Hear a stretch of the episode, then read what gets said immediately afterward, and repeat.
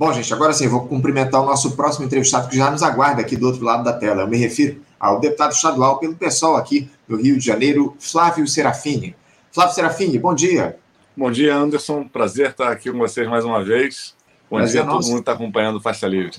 Prazer é nosso, Flávio, contar mais uma vez com a tua participação, a tua presença no nosso programa. Muito obrigado por você estar aqui com a gente para tratar aí uma série de temas importantes relativos ao nosso Estado, né, Flávio? Eu queria começar pela seguinte questão. Um dos fatores aí que evidenciam, Flávio, se um órgão do Estado ou mesmo um poder instituído ele cumpre bem a sua função é a prestação de contas, a transparência das ações realizadas. E nesse quesito, ah, parece que a Assembleia Legislativa aqui do Rio de Janeiro vai de mal a pior, pelo menos no que foi evidenciado pelo ranking elaborado pela Transparência Internacional Brasil, divulgado na última semana.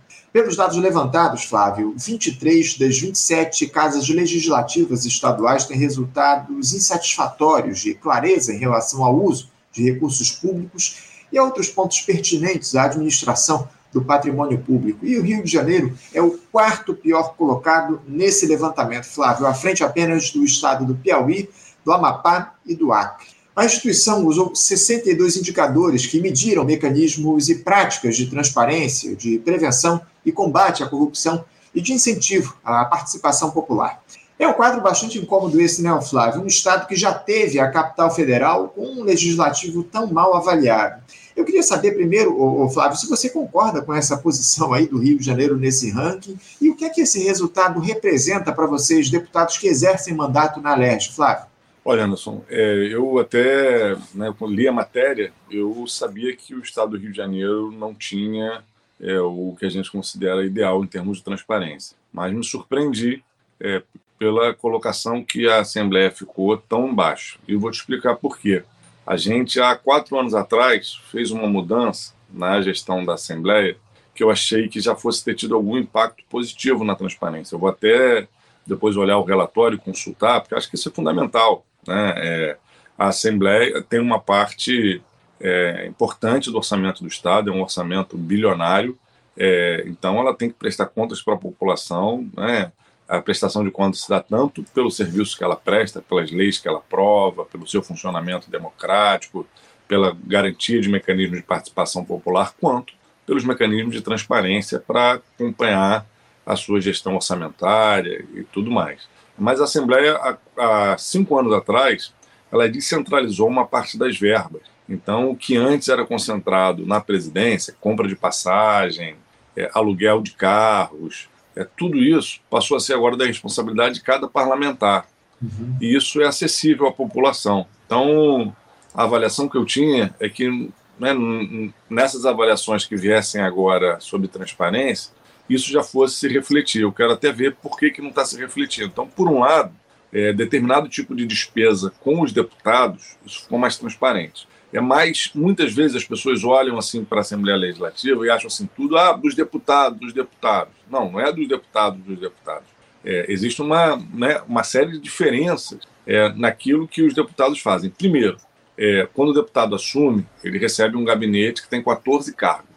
Esses 14 cargos podem ser divididos em até 40 cargos. É, isso significa o quê? Que um salário que pagaria um assessor, um salário, por exemplo, de 12 mil reais, pode pagar dois de seis, ou pode pagar uhum. três de quatro. Né? Mais ou menos isso. É, isso não tem praticamente impacto financeiro, é, e isso eu considero é, legítimo, esse mecanismo de você poder é, montar o seu gabinete de acordo com a sua necessidade.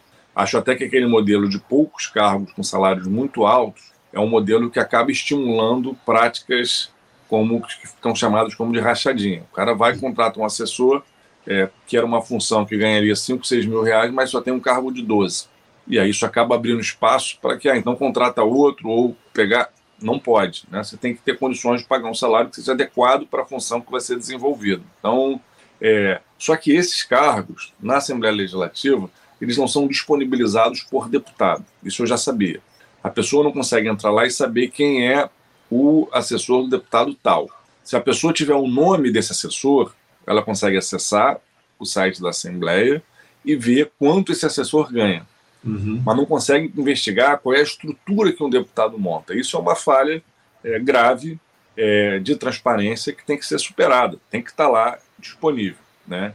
É, mas isso, na minha avaliação, nem é o pior, porque qualquer estrutura que o deputado vá ter, enquanto o mandato do deputado parte daqueles 14 cargos que ele recebe quando toma posse. Se ele vai transformar em 20, em 28, em 32, é, isso né, é, não impacta no montante de recursos que ele vai estar usando para pagar salário. Né? Isso uhum. muda uma estrutura de equipe. Né? Eu, por exemplo, tenho um mandato que tem assessoria no interior, faz diferença. Eu não consigo estar em Campos toda semana, nem todo mês, mas Campos é um município importante no interior do estado do Rio de Janeiro, uma cidade que tem uma série de conflitos, uma série de instituições de ensino, estaduais, federais, é, que a gente precisa acompanhar de perto. Então, eu tenho uma assessora em Campos. Isso, obviamente, me leva a ter, um, né, ter que dividir um cargo, ter uma assessoria mais distante, etc. Né? Então, isso depende muito. Só que existem outros cargos na estrutura da Assembleia Legislativa, e aí são centenas de cargos, é, que não deveriam ser da forma que são. E acho que essa falta de transparência acaba encobrindo principalmente o tamanho dessa máquina. Uhum. É, por exemplo, a gente não tem concurso público na LERJ convoque né, uma quantidade grande de servidores há muito tempo.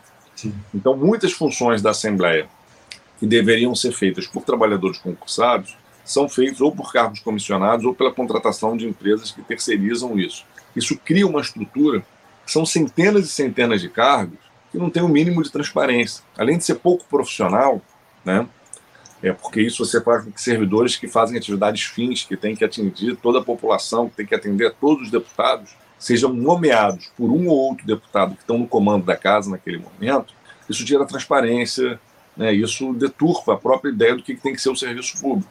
Uhum. Uma pessoa consegue ficar lá 30 anos. Nossa, estou aqui há 30 anos, como na LERJ é estável.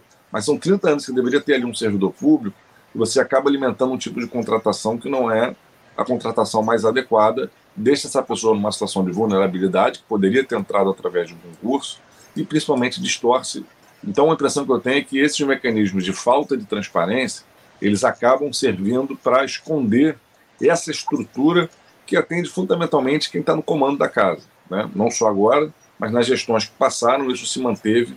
Eu não sei exatamente qual é o tamanho, nem eu como deputado sei, mas falam que são centenas e centenas de cargos.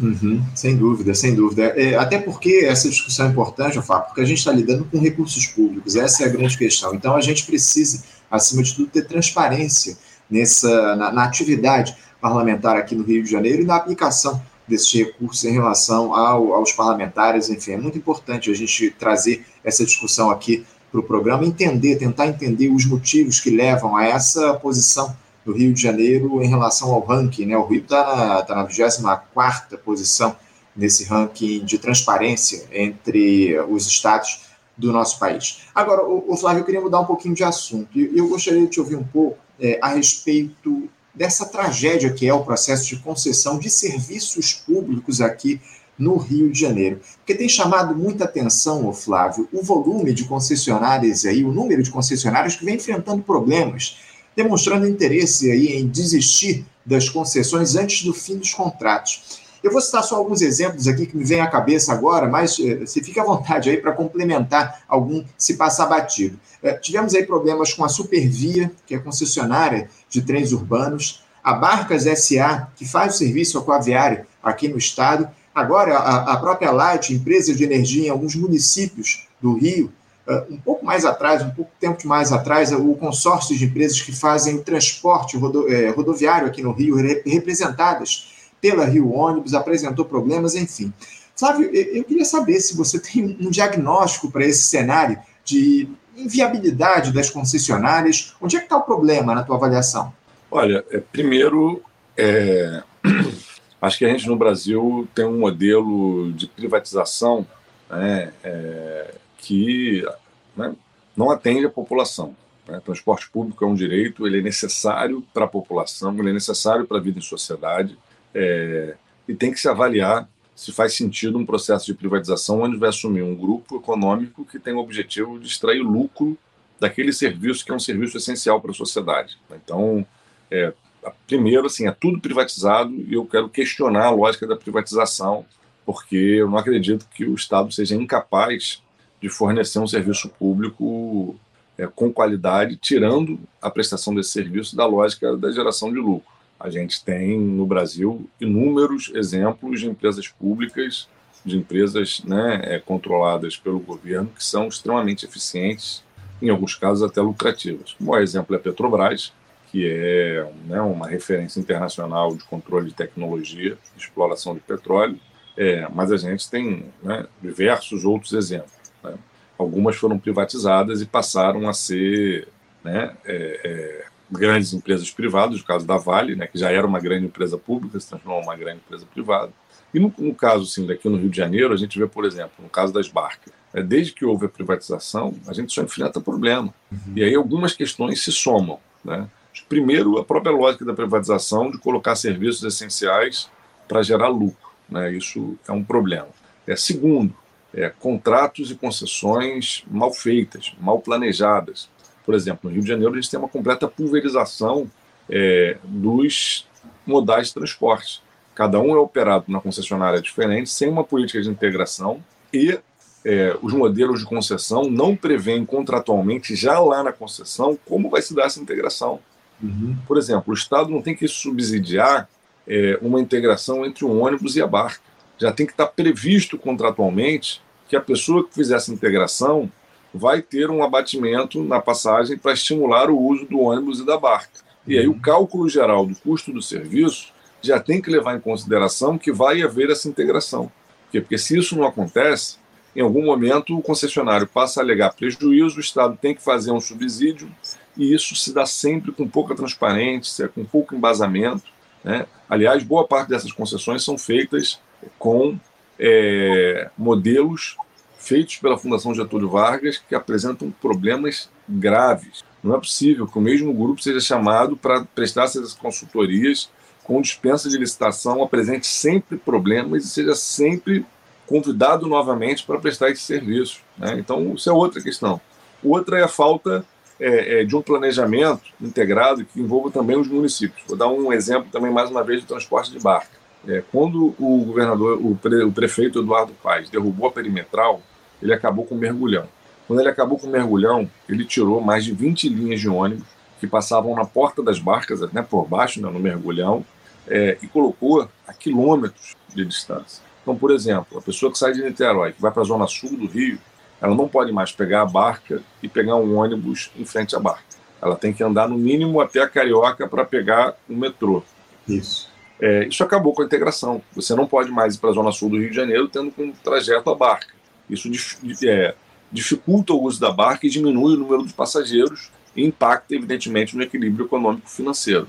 Então, a falta de, de, de planejamento né, é, é, é um dos elementos. Outro elemento é a falta de fiscalização e regulação não é possível que até hoje as empresas de ônibus, cujos empresários já foram presos, seja quem controla a bilhetagem, não ser nem o governo, nem uma empresa independente. Isso transforma os transportes públicos numa caixa preta.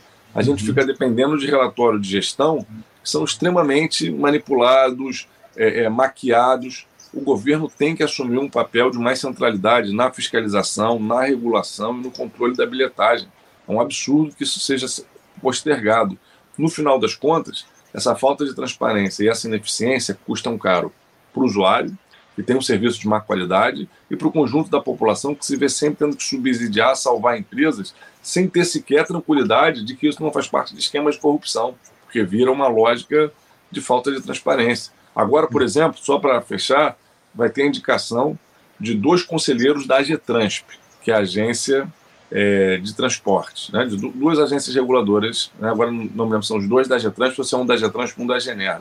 Um dos indicados é um ex-deputado que não tem nenhuma atuação nas áreas de serviços públicos que ele está sendo colocado para fiscalizar.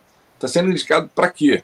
Para ganhar salário, para ter vida boa, para pegar um espaço no governo. Ao invés de nomearem ele numa subsecretaria, num cargo comissionado, já que ele faz parte do projeto político, numa área que ele tem afinidade para trabalhar direito, vão colocar numa agência reguladora com mandato de quatro anos para não regular, para não fiscalizar, para fazer com que a agência reguladora não cumpra seu papel. Além disso, as agências reguladoras do Rio não têm corpo técnico. Uhum. A agência de transporte, por exemplo, já né, foram os principais exemplos que você citou, é, tem um corpo de funcionários que foi herdado de antigas empresas públicas. mas não tem um corpo próprio, concursado, qualificado, especializado na regulação de serviços privados. Nacionalmente, as agências reguladoras funcionam. Elas podem ter problemas, as concessões federais também têm problema, mas nós temos agências reguladoras que têm corpo técnico. No Rio de Janeiro, é muito triste.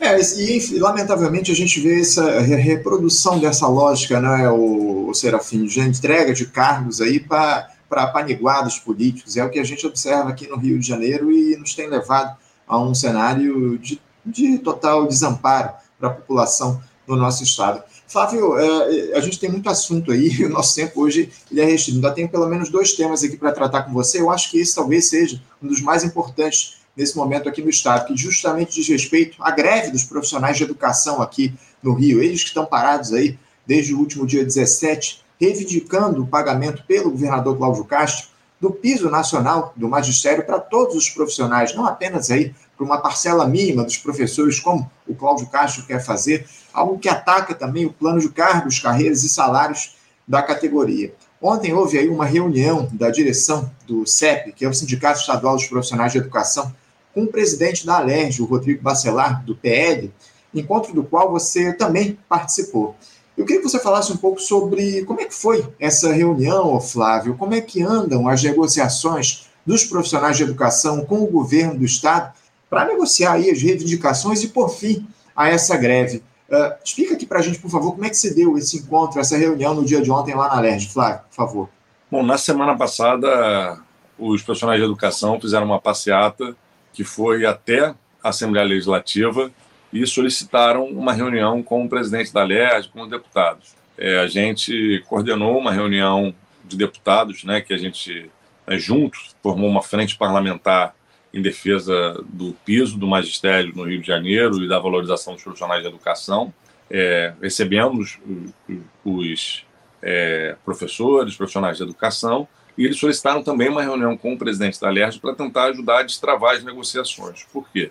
Porque o governo apresenta uma proposta que acaba é, achatando a carreira dos professores. Como é que é uma carreira né, no serviço público? É, como é que é a carreira dos profissionais de educação no estado do Rio de Janeiro? Você entra é, e, com o passar do tempo, é, a cada cinco anos, você recebe um percentual é, que valoriza né, a sua presença nessa carreira. Para que, que isso acontece? Para evitar que o servidor entre e saia para outro lugar onde ele vai receber um salário maior, para valorizar a experiência dele. Um professor uhum. recém-chegado na rede é diferente de um professor que está há 15 anos na rede, tem uma experiência acumulada, é um profissional mais consolidado. Então, os planos de carreiras eles são estruturados valorizando isso. Quem faz uma pós-graduação, um mestrado, também é valorizado por isso. Né? Então, você muda de nível na carreira. Você entra com salário inicial e ao longo do tempo seu salário vai melhorando. Quando você se aposenta, você está com um salário que é mais alto do que aquele que você entrou. O governo está propondo o quê? Bom, o Rio de Janeiro paga os salários mais baixos do Brasil aos seus professores. Então, é, tem né, um monte de professor, mesmo já com 10 anos no magistério, que recebem um salário abaixo do piso nacional, que é um valor mínimo que foi colocado numa lei federal, é, que tem que ser o início da carreira de todos os professores. Só que o que o governo do Estado está querendo fazer? Que o piso não seja o início da carreira. O piso seja um valor, é, uma espécie de abono, que todo professor vai receber no Estado. Então, você vai ter professor que está entrando e vai receber o piso, porque ele é o mínimo. Você tem professor que está completando 15 anos, que vai receber o piso também, porque o salário inicial dele continua sendo baixo, a referência, já que o governo não está colocando o piso como salário inicial, é um abono, algo que corre em paralelo à carreira. E você, então, na prática, o que, que você está fazendo? Você está achatando a carreira. Um profissional que ia progredir durante 25, 30 anos, ele vai progredir só durante 15, porque durante 15 a carreira vai ficar estacionada naquele valor que é do piso. Isso é um absurdo, é, acaba com a carreira do profissional da educação no estado do Rio de Janeiro e mantém o estado do Rio de Janeiro como um estado que paga um dos piores salários no Brasil, porque vai né, manter a distorção, mesmo passando a não ter ninguém recebendo um valor abaixo do que é o piso. É, e o CEP propõe o quê? O CEP propõe que o piso seja o valor inicial da carreira, estruturando toda a carreira né, do profissional da educação a partir desse valor inicial. É, só que o governo não vem negociando, vem dizendo que não tem dinheiro, é, e obviamente né, o, o CEP não aceita, não aceita mais continuar com o salário mais baixo do Brasil. A gente pediu essa reunião, foi recebido pelo presidente da LERJ, foi importante, porque foi a primeira vez que o presidente da LER, junto com a secretária de Educação, sinalizaram de que o governo aceita uma proposta que não seja somente essa que eles apresentaram de achatar a carreira. Né? Se vai ser a proposta do CEP, a gente sabe né, que é difícil, provavelmente não. Mas vai ter negociação para você encontrar um caminho onde o piso não significa o achatamento da carreira e a gente estabeleça um calendário para que o Estado do Rio de Janeiro pague o piso da forma que ele tem que ser, ou seja, sendo o salário inicial. É, mas o que é importante, eu gostaria de falar dessa greve, é de que por que, que o Estado do Rio de Janeiro paga o salário mais baixo? Porque o Estado do Rio de Janeiro não vem respeitando o mínimo que ele tem que investir em educação. Recursos que deveriam chegar na educação, na escola pública, no professor, estão sendo desviados para outras áreas. De 2018 a 2021, 2022, 2021, o Estado do Rio de Janeiro não investiu um mínimo de 25% em educação. No ano passado, investiu, mas no ano passado a gente viu mais de um bilhão de reais da educação praticamente foram desviados naqueles esquemas de contratações fraudulentas, de projetos com super salários, de gente que não tem nenhum tipo de conhecimento na área da educação, projetos que envolveram a CEPERG, a UERJ, e que foram, né, que estão sendo hoje investigados no âmbito da justiça. Uhum. Além disso, tem uma lei federal, a Lei 13.858, que prevê que royalties né, e participações especiais é, de postos né, do pré-sal a partir de 2013 é, tem que ser 25% para a saúde e 75% para a educação.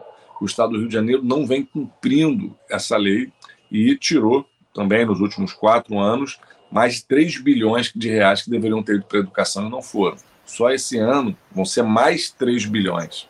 É, isso desfinancia a educação. Então, o salário baixo ele não é reflexo da falta de condições do governo pagar.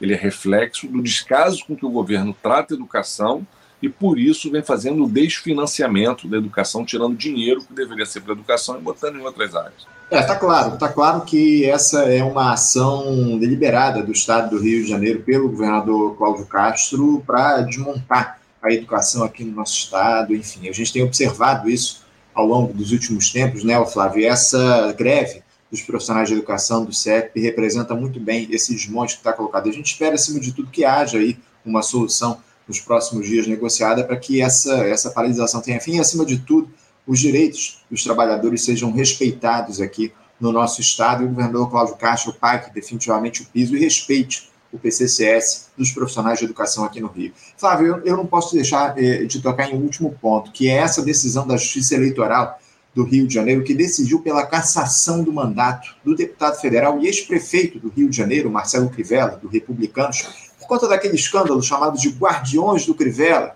onde pessoas da confiança do então prefeito tentaram impedir o trabalho de jornalistas que cobriam o descaso da prefeitura com a saúde aqui no nosso município. Além da perda do mandato, o Crivella terá de pagar uma multa de 433 mil reais. A decisão é da juíza Márcia Santos Capanema de Souza. A magistrada também determinou que o ex-prefeito fique inelegível nos oito, nos oito anos subsequentes à eleição municipal de 2020. A decisão datada de 8 de maio é resultado de uma ação ajuizada pela coligação É a Vez do Povo, PT-PCdoB, feita em 2020. Na ação, o bispo é acusado aí de prática de abuso de poder de autoridade e conduta vedada a agente público em campanhas eleitorais com base na Constituição. Flávio, como é que o pessoal vê essa, essa decisão da juíza é, caçando o mandato do Marcelo Crivella, um, mandato de deputado federal, e determinando a sua inelegibilidade. Foi correta na avaliação de vocês essa decisão? Olha, a nossa avaliação foi sim, porque o que o Crivella fez é inaceitável. Ele, enquanto prefeito, vinha sofrendo uma série de críticas né, em decorrência da crise que a saúde da cidade do Rio de Janeiro enfrentava.